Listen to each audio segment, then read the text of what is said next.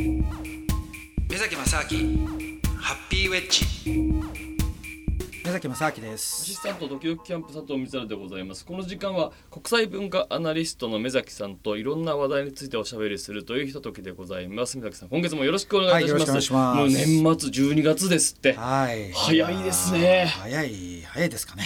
あっという間ですね毎年思いますけど。あーでもそんなこと言ったらそのうち死んじゃうじゃないですか 本当ですよね。ねあっとえいう間。あっという間。いや僕でね、まあ、なんか前も話したかもしれないんですけども、あんまりそのねなんだろうなあっという間っていう感覚があるようでないんですよね。あそうですか。うんだからいつもね違うことやってたらああなんかいろんなあれでも今年あれもやったしこれもやったしとかと思うとそっか行く場所もいろんな色ですもんね目崎さんね。そうそうなってくると記憶がいろんなね記憶があるから、うんあんまりあっという間でもないんですけどね。確かになんか同じことをこうするから、なんか脳みそがこうそのもう慣れてしまうからその時間が早く過ぎるって感じるって言いますもんね。そうですね。だって同じことやってるとだって同じことやってるとね、それを思い起こしたら同じ記憶しかないから。ね何年前もこんなことしたなと一かね。日ぐらいしかないじゃんみたいな そういう記憶になっちゃいますよね目。崎さんはいろいろ行かれてますもんね。はい、だからあんまりねうもん、なんかあんまり早いなっていうのはね、あんま感じないんですよね結。構じゃあ刺激的な一年でしたかね。そうですね、うん、なんか思い起こせばいろんなとこ行っていろんなことやってましたからね。あうんあ。さあ今月はいどうでしょう？どんなお話になるでしょうか？あのね、えっ、とアメリカの話しようと思うんですけど、カリフォルニアの話。おお。はい、でアメリカね実はあの僕しばらくあの行けなかったんですよ。入国拒否されちゃいまして。えちょっと待って大丈夫ですか？入国拒否されてたんですか？入国拒否というか、アはいはい、なぜかというと、いや僕ねイランに、えー、3年ぐらい前に行ったんですよ、はいはいはい。2回ぐらい、うん。そうすると今アメリカでは入国する際にね日本人だとあのエスタっていうあの簡易簡易的にそのビザを、まあ、オンラインとかで発行して3ヶ月以内だったら、まあ、ほぼ簡単に入国できるシステムがあるんですよね、うーんまあ、簡易ビザみたいなものが。はい。でそれを、えー申請する際に、えー、と2011年のね3月以降イランもしくは、まあ、あのいろいろ何カ国かあるんですけども、そういうところに入国したという人が はビザが発行されないと。ええはい、それで、えーとまあ 変な話その嘘をつくこともできるわけですよ。うん。その自己申告制なんでね、はいはいはいはい。でもパスポートに僕イランのビザ入って ある。しだからそれだけ破くわけにもいかないしね。あはい、でだからそれは嘘つけないなと思ってでその、ね、以下の国行ったことありますかって書いてあったから「いやいやイエス」って書いて。ー 正直。はい。でじゃあなぜ行ったんだとかね。なんかいろいろな何したんだとかどこであったとかすごいこ細かくこう聞かれるから、えー。あなんだじゃあちゃんと答えればいいかなと思って、はい。バーッとこうまあそれ2年ぐらい前ですか、うん。こうやってたんですよ、はい。で散々いろんなディテールをねだ何しに行ったんだ誰と会ったんだとかすごいディテールをやって 最終的的にバンって送ったらあのディクラインっつってはい。拒否って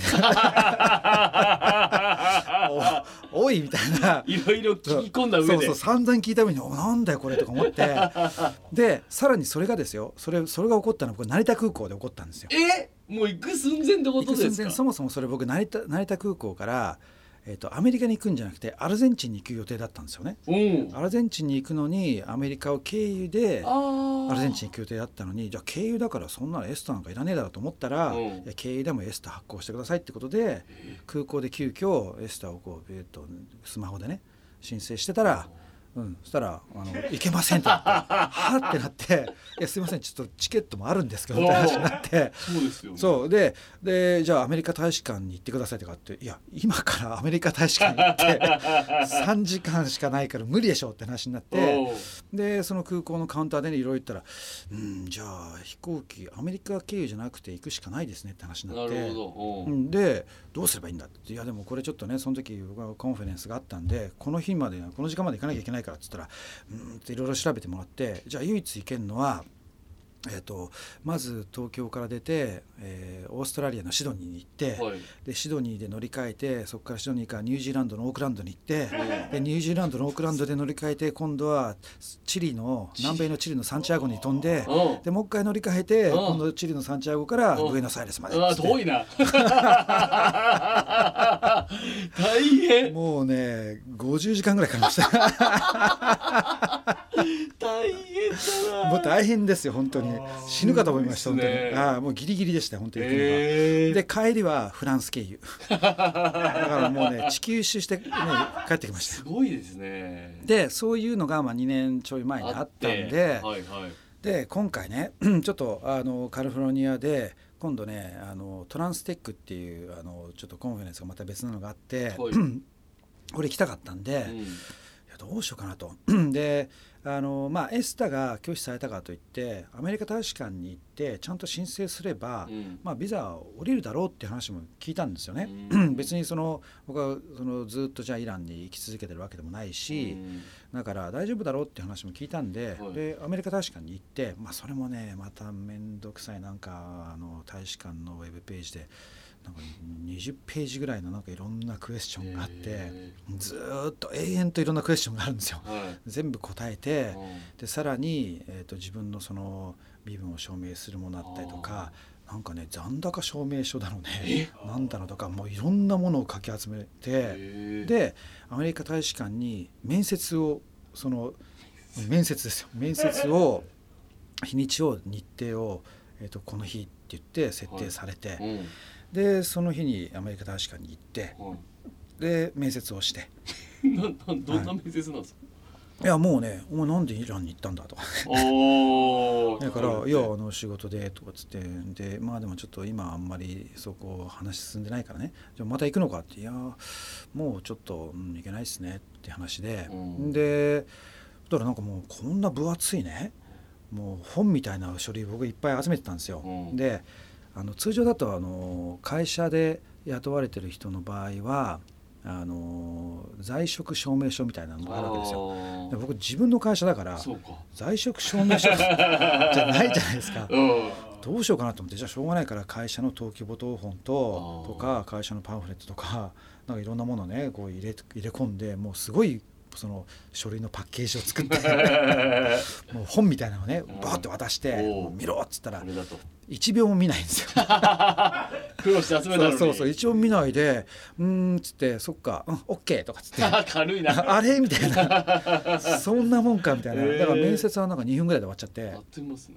そうそれで「はいじゃあバーン」って言って「じゃあ10年」みたいな、う。ん、だからまあ10年間は、えー、いけるとずっとじゃないですけどた滞在できないけども確か3か月マックスかな、はいはいはい。何回でも行けるみたいなへビザがー降りて。それでもうやっとねアメリカに行くことができたんですよ。大変でしたね。大変ですよアメリカは。ようやくアメリカにたどり着いたはい、そうなんですよ。それで、はい、でね、で今回そのトランステックっていう、多分ねトランステックって言われてもよくわかんないですね。全然わかんないです。うん、あのトランステクノロジーっていう、あのいわゆるね、えー日本でいうとなんかスピリチュアルなはい。ものを扱っている、えー例えば最近だとマインドフルネスって聞いたことはね、はいはいですかね。はい。まあマインドフルネスっていわゆる瞑想なんですけども。うん。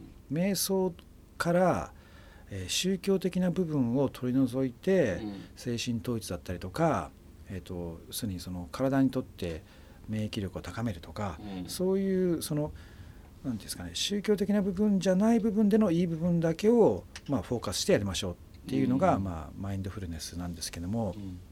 そういうのってやってる人って結構カリフォルニアのねグーグルだったりとか、はいはいはい。ああいうシリコンバレーのその最先端のねやってる人たちの幹部が結構そういうのにハマったりとかあと例えばスティーブ・ジョブズなんて結構禅にはまったりとか彼なんかやっぱそういうメディテーションとかやってたわけですよ。うん。だからカリフォルニアって結構そのある意味ハイテクの最先端でもあるんだけどもある意味スピリチュアルの最先端の場所でもあるんですよね。ねだから毎年毎年本当にね結構そのスピリチュアルなイベントバーニングマンとかバーニングマンとかって言ってね、はい。えー、ともう砂漠のアリゾナのなんか荒野でうんあの人々が集まってうん。そこで集まった人たちはそのキャンプとかをずっとなんか12週間かないろいろするんですけども、でその時に集まった時にあの人々同士で必要なものを物々交換してってね。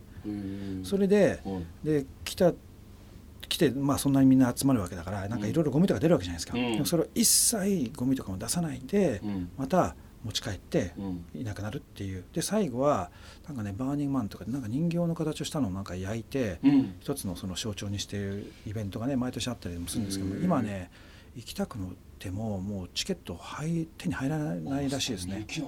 めちゃくちゃもう売り出しと同時に売り切れちゃうみたいな感じで、まあ、日本からも結構行こうとしてる人たちいるみたいですけど僕も行こうと思っても全然チケット手に入らないみたいで。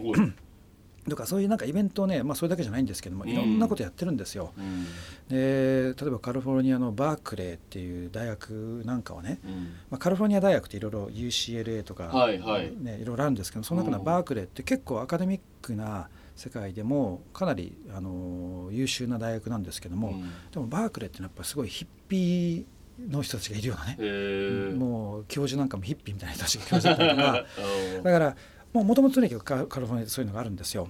でその中でそのトランステックって言われている、つまり我々のテクノロジーのその延長線上でスピリチュアルな世界観に入り込むようなその技術っていうものを開発していきましょうとか、ね、あと我々人類がどっちに住んでるかみたいなのをそのヒッピー的な人よりもどっちかというともうシリコンバレーのど真ん中でもうその周りとかテスラとか普通にその辺もうバンバン走ってるんですよね。こんなにテスラが走ってんのかみたいな。いやあれ本当すごいですよ。だってテスラなんかもね例えばあのスーパーマーケットとかでかいの行くと、はい、テスラの専用の駐車場があるんですよ。えー、専用の？専用だからだからテテスラ駐車場でそこに行くと駐車すると無料でそのテスラの充電ができるっていうね。ああなるほど。あ最先端ですね、うん、まあ日本でもね古いはあの電気自動車専用タイプです、まあ、あれがテスラ、はい、テスラテスラ だからそのぐらいやっぱり、まあ、ある意味環境とかに対してもすごくあの意識も高いしっていうね人たちなんですよね。だからカリフォルニアのほらだって今あのアールノド・シュワーツネッカーがね、はいあのうんうん州あの州知事ですよね。はい、で彼なんかもやっぱりあの環境に関してやっぱすごく関心あるみたいで、うん、だからカリフォルニアはやっぱりアメリカはどっちかというとその今トランプがその CO2 とかパリ協定から抜けるとか、なんとかいろいろやってるんだけどもでもちょっとねカリフォルニアはやっぱ違いますね再再生可能エネルギーとかに対してすごく興味がある人たちが多いんですよね。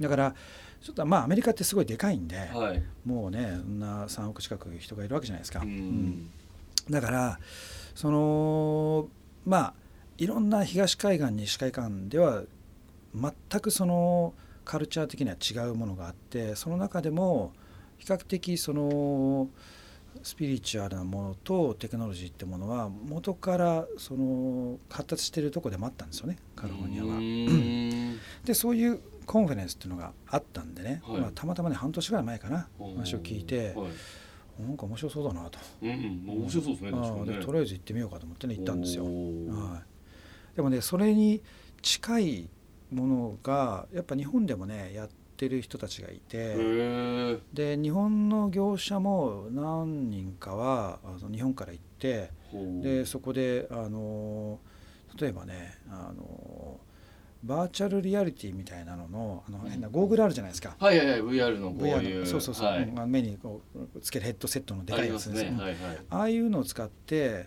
あのねえっ、ー、とゲームみたいなものなんだけどもその手にこう物をはめグローブみたいなものをはめて、はい、でいろいろそれを動かしながらインタラクティブにそのゲームを楽しむことによってその目の前にある世界観を共有することで、うん、フローって言われてるね。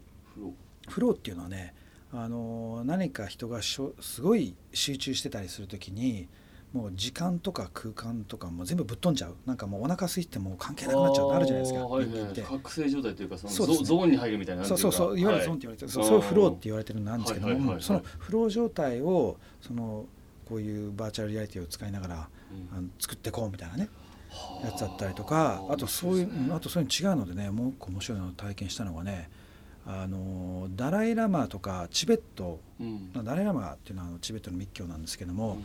そのチベットの密教で言ってるその死のね死生観みたいな話って、はい。結構本とか出てるのがあるんですよ、うん。うん死んだらどうなるんだみたいな、うん。でそれをじゃあ死っていうものをそのこのバーチャルリアリティでチベットの死生観を体験しようみたいなね。え要するにバーチャルリアリティで死んでみようみたいな、ー、うわすごいですね。うん、とかまあちょっとゲームっぽいんだとか。だからなんかいろんなねものが出てるんですよね。うんかといえばあの中国の人たちがあのなんかヘッドセットがあったんでおこれはバーチャルリアリティかと思ってうん。それずっとつけたら「何ですかこれ」って言ったら「頭のマッサージ機です」とか。全然関係なかった「スピリチュアルじゃねえじゃん」みたいな物理的に押し押してくれるっていうねなんかこう頭が「ニュニュニュニュ」とかずっとって「どうですか?」とかうん「気持ちいいですね」でもなんか見た目はこうそれっぽいんですよね。とかねなんかいろんなものが混じったんですけどねすごいですねでね日本からもねあの孫泰造さんってはいはいはいはい孫正義さんのお兄さん弟なのかお兄さんなのかどっちか弟ですか弟さん弟弟かなかな、はいあで孫泰造さんはやっぱりあのそういったねトランステックと言われてるような、まあうんいわゆるそのやっぱりいろんな彼はいろんな企業に、うん、投資はしてるんですけどもその中でも、まあ、いわゆるトランステックっての分野に入るような、うん。あの今の要するに時代の単なるテクノロジーで我々の生活を良くするっていうことだけじゃなくてそのもうちょっとこう精神的な部分で豊かにするための,、あの企業とかねそういうのに投資していくようなあの企業だったりとかそういうまあそうやってるんでね。だから彼も一人のプレゼンターの一人として、発表してましたけどもね。はい。すごいな。そこがなんかこうなんていうかあの両両立というかその融合する感じっていうのがす不思議な感覚ですねなんか。で遠くにありそうなイメージですけどね、うん。なんとなくこう、でもねこれってそのよく考えてみるとねうん。あのなんか僕らがスピリチュアルなものとじゃあマテリアルなものっていうものが、うん。そのなんか別なものだっていう感覚っていうのはこれは実は哲学の世界でも、うん。もう本当にギリシャ哲学のじゃあソクラテスとかね、まあ、いわゆるプラトンとかが、うん。そのイデアっていう世界があるとかっていうふうに、うん。そのやっぱりあそのスピリチュアルとマテリアルは別別なんだっていう前提でずっとこう我々は見てるわけですよ。はいで今の科学なんかもやっぱりそこがね、うんいやスピリチュアルはまあとりあえず置いといて っていうね、マテリアルのもので客観的にそれをどういうふうに証明できるかっていうことをずっとやってるのが科学なわけですよね。うんだからスピリチュアルって言った瞬間にいやそれはね科学的じゃないだろうと証明できてないだろうっていう話にはなっちゃうわけですよ。うんでもこれがじゃあ今の科学の最先端と言われているうん。物理学の中でね量子量子力学の話になってくるとこれがね結構曖昧になってくるんですよ。へでまあこれ、ちまあ、僕もちょっと物理学の専門じゃないんで、はい。まあ、簡単な話しかしかできないんですけーど、うん。要するにその物質がねその僕らって例えば何かを見た時にじゃあこの目の前に例えばボールがありますと、はいでこのボールが目の前でこうぶつかったりとか跳ねたりとかすることによってじゃあ一回これをじゃあ落とした時に引力があるから落ち落ちますと。うんでこれはじゃあ引力ってものが地球がこうボールを引っ張ってボールもこれを引っ張ることによってお互い引っ張るけどもその重さっていうものが地球を引っ張ることが強いからボールが落ちると。うんっていうようなことを理論を立てて、うんでじゃあこれをもう一回実験してみましょうとうんもう一回何回やってもこれこう起こりますよねと。うん。つまり再現性があるからうん。で仮説を立ててその仮説通りに同じことをリピートして再現できるからうん。だからこれは科学的ですよねっていうふうに我々は理解してるんですよね。はい。これは科学って言われるものですうんうんうん。よつまりそれ再現性がないとダメなんですよ。うん。だから例えばだ誰かで何かのスピリなんかなんだろうな。何か見たとか見えたとかね。言われてもいやいいんだけどじゃあそれもう一回再現してくださいよと。いけませんよねとかってなっちゃううん。といやそれは科学的な話ですねってなっちゃうわけですよね。ねでだからあくまでそれは客観的にと言われている僕ら見てる人とはい。その見られてる対象ってものが別なんだっていう前提での話なんですよ。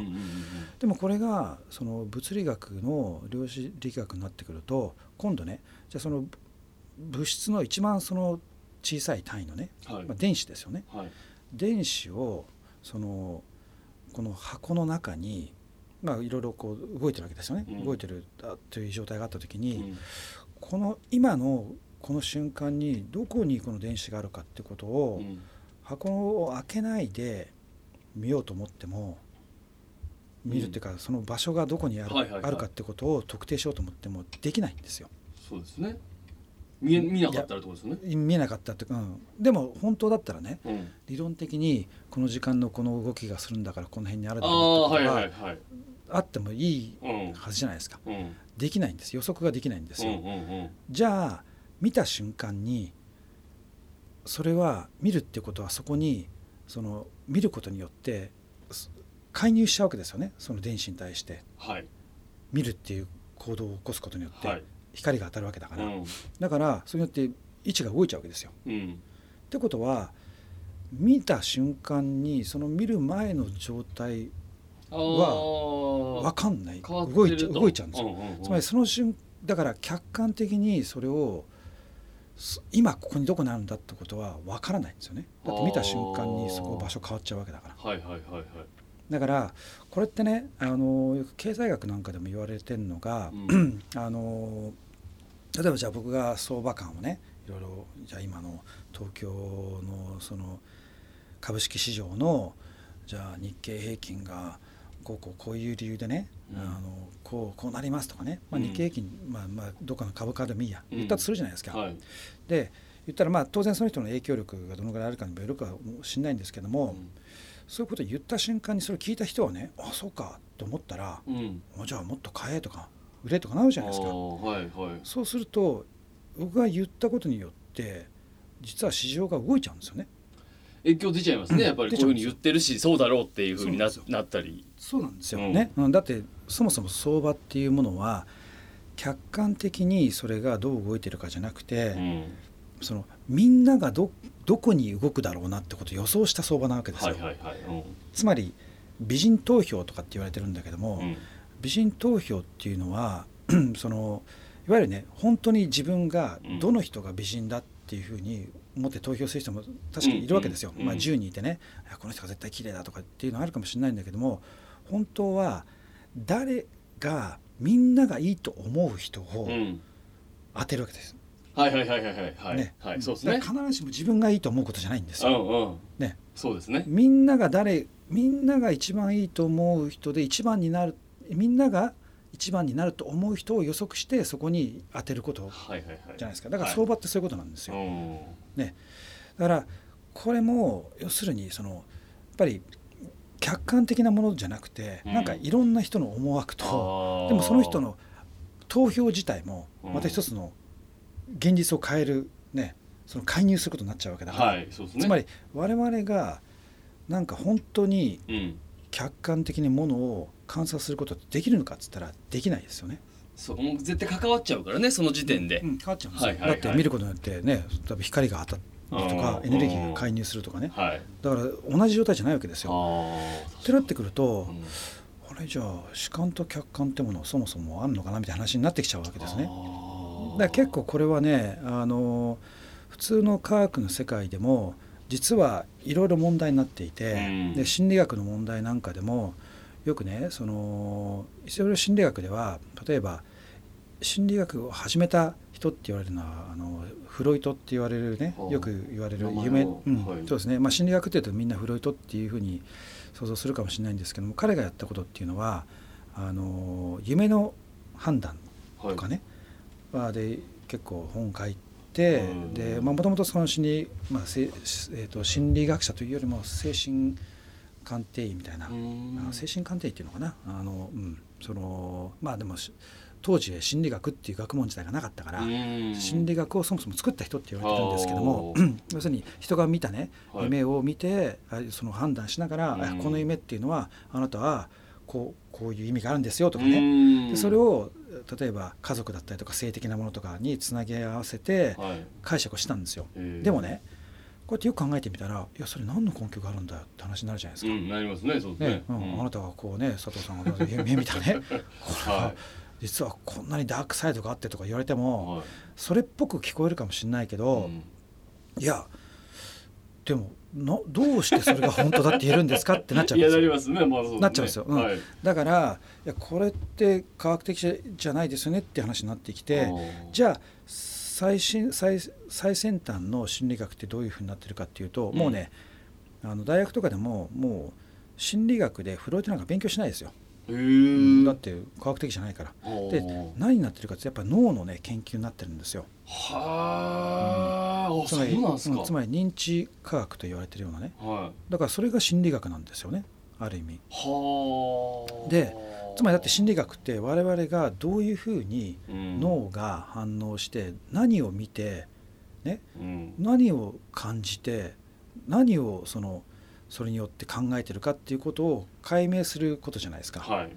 うん、ででそれをねじゃあ、あのー心理学では実験を使ってうんやるんですよ。はい。うん、例えばそうですね、あのーよくなんだろうな例えばじゃあゲームとかをね、はい。えー、と2人でずっとやらせて、ある一定の法則でゲームをやらせることによって、うん。そのどっち勝ったとか負けたとかそのそのゲームの内容とねやり方でいろいろ分析していくとかあとそう例えばね有有名な話ではそうだなあの子どものね発達心理学とかでよく使われるのがマシュマロ、えーセオリーとかっていうのかなマシュマロを使ったものがあるんですけども、これ何かっていうとね、えー、とある部屋に、はい。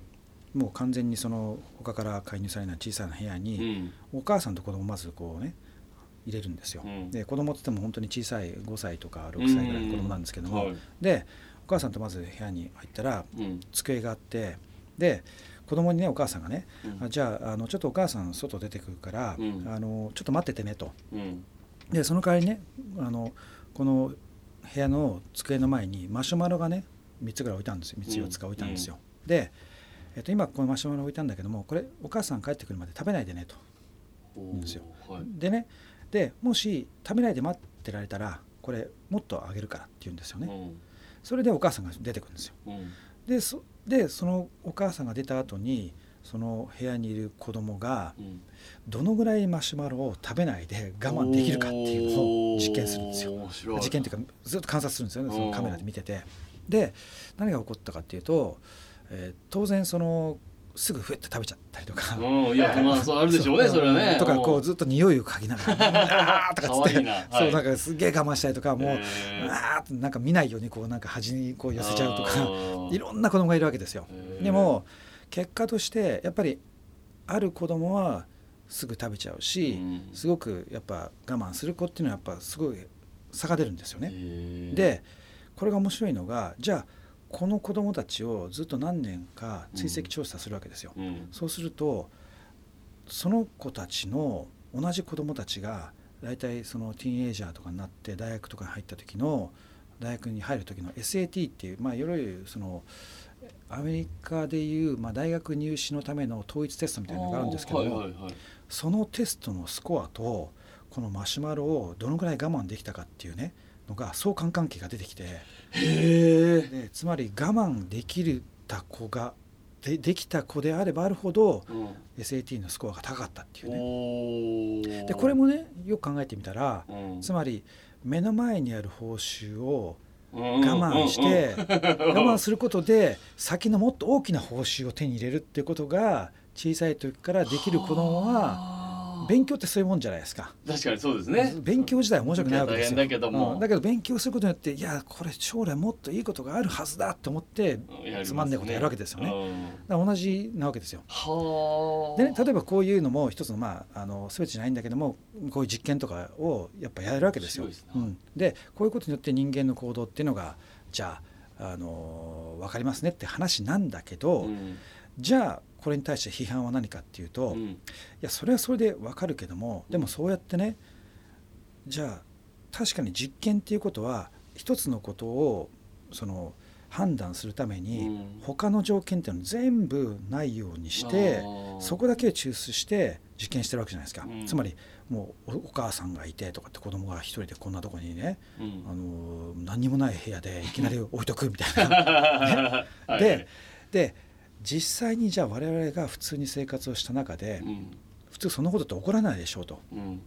つまり本当に実験としてその実験したいものだけを抽出してみると確かにその結果が見えるよう出てるように見えるんだけども、うん。でも本当の我々の人生の中ではそれだけが単体で起こるってことないんだからいろんな条件がかかってくるわけですよ。じゃあ本当に同じ結果が出るんですかってのは分かんないでしょうと。とってことは極端な話その実験意味ないでしょみたいな話になっちゃうんですよね。へー。つまりうんつまりだからそこがやっぱり難しいところでね。はい。つまり何がどういうふうに影響してるかって判断力って分かんないじゃないですかますねだからそこもねさっきの話じゃないんですけどもその我々が見てる客観とか主観とかっていうこと自体も実は非常にいろんなものが複雑に関わってきてるから、うん。だからその我々が見てるとかやってるとかっていう実験だとかっていうことさえも実はそれを本当にそれってねどれだけ正当性があるのかっていうのも結構わかんないんですよね。うん、だからそうなってくるとじゃあ我々がスピリチュアルとかで言ってること自体もうね、ん。もしかしてなんかそのスピリチュアルっていうかその精神って言われている部分も、その何か多分ねあるはずなんですよ。うん。でこれはなぜかっていうとこれ簡単な話僕らの体ってねいろんなものを食べて飲んでうん。新陳代謝をしてで、ね、いろんなものが出てってっていう髪の毛もどんどん抜けてっていうそれに何年かに1回僕らの体を作っている細胞が全部入れ替わってるわけですよね。うん。うんだから10年前の佐藤さんとうん。今の佐藤さんっていうのは違う人ですよ。はい。物理的に。はあもうそうですね。もういろいろ体もね変わって。全部違う人ですよ。そうです細胞も1個。見た目同じかもしれないけど、はい。まあ、ちょっとね老けたかもしれないけど。老けましたねそうですね。うん。だけどだけどそういうことじゃなくて物理的に違う物体ですよ。ここにいるのは。でも意識はそれが同じ人だって思ってますよね。思ってますねはい。僕もそう思ってるんですよ自分が同じ人間だってね、はい。これ不思議ですよね、確かに。その全部いろいろ生まれ変わってるんだとしたらね。だってもっと簡単に言うと生まれた瞬間って全く違うこんなちっちゃい数百数百グラムしかないわけじゃないですか、はい。ね。あ数百グラムってことないか。あのあ数千キロ。数千か数千二千キロとか三千キロしかないわけですよ、はい。それが今なんか何何十キロになっちゃう。なってますね。全然違うものじゃないですか。確かに。ね。だってそそこにじゃあ何が変わったんだそこにいろんなもの食べたものが。まあってことははい全部食べてるものですよね。今まで食べたものがうんそう。その体に変わってるんですよね。多分まあそうですね。でその食べたものがはい出てってく変わってるだけじゃないですか。そうですね。ね。はい。ってことはじゃあ赤ちゃんの時から比べると今の佐藤さんを作ってるものはそれまで食ったものだけですよね。食べ物そうですね。はい、うん。取り入れたのは他にないと外から取り入れてるだけじゃないですか。まあ取り入れてないかもしれないですけど、はい。まあだと思うんですよ。ってことは じゃあ体って何なのっていうといやそれ外から取り入れたものを今のこの瞬間にこの分子がねここに滞在してるから、うん。それを意識がこの境界線でいやこれが自分だっていうふうに思ってるだけですよね。不思議な感覚ですね。そう言われてみたら、うんうん、だからそういうふうに考えるとじゃあ意識って何なのとか、はい、ね、精神って何なのって結構すごい難しい話なんですよ。うん。だからそういうものをでも僕らは今いつか死ぬっていうことを知っていて、うん。で死んだ時っていうのはじゃあこのね体が止まっちゃうわけですよ、うん。でも本当にじゃあそれで死なんですかっていうのも分かんないですよね。うん。うん。ねだから多分いろんな宗教がそのじゃあ輪廻転生だとかなんとかっていうこととかね精神をしないとかいろいろ言ってるんだけど、まあ、これは本当に分かんないですどうなってるのかっていうのは、はい。ただ少なくともその我々が感じているその体っていうその物理的なものだけが全てじゃないっていうのは現時点の普通の思考でそれは違うよねっていうのはやっぱ分かるわけですよね。はあそうですね。ううん。ん、だからじゃあそれをもう少しわどうやったら分かるのかなとかそこの世界にうん。その入るためにはなんかいろいろ機械とかを使ってねやっていはあこうとかっていうのが一つのねトランステックみたいな話なんですけどあとまた別のやり方もあるんですよ実は。だからそれはメディテーションって言われてるもので、はいそれは何かっていうと要するに瞑想って何かっていうとね自分自身が自分の呼吸とかあとその自分のす座ってる自身を自分自身を見つめるんですよ。で見つめることによって実はね精神的に世界が自分が自分と世界がつながってるってことを感じることなんですよね。うん。でも感じながらもでもそれと同時に自分自身がここにいるってことを、うん。その実感することなんですよ。はい。だからあの瞑想っていうのはある意味そこの精神と物質物質の世界っていうのをつなぐね。一つのポータルというかやり方でもあるんですよ。はい。でこれ別のやり方もいろいろあるんですよ。瞑想以外でも。例えばスポーツとかでよくあのほら昔まあ古い話ですけどあの川上哲治がねボールが、はいはいはいはいはい止まって見えた。うんうんみたいな話とかね。とか昔の侍がねなんかあのそこに隠れてる物陰に隠れてる人が分かるとかね。はい。あれもある意味だってほら物理世界をうん。超越した人間の能力って思ってるけどまもつながってんだからうん。いやそれは何かそこのスキルを上げることによって別にそこを見えたって感じたって、うん、全然おかしくないし例えば剣道の達人のノウハウを調べると市内の先っぽまで自分の体の一部だって認識してるんですよね。へえだからやっぱりね究極はね単語ですよ。お単語の話になった。いやだから単語は。単語なんで？いやだ関係ない話。単語？単語がだからオチですよこれは。あその体はい。の意識がっていう話ですか、ですそうですもしかして。そうですよ。スピリチュアルとねあとマテリアルなものの融合する一つの方法が単語なんですよ。今日は単語の話なしで終わるかと思ったらそっちに行きましたか。いやもうね だからだいぶ定番のオチみたいになってきてるんだけど。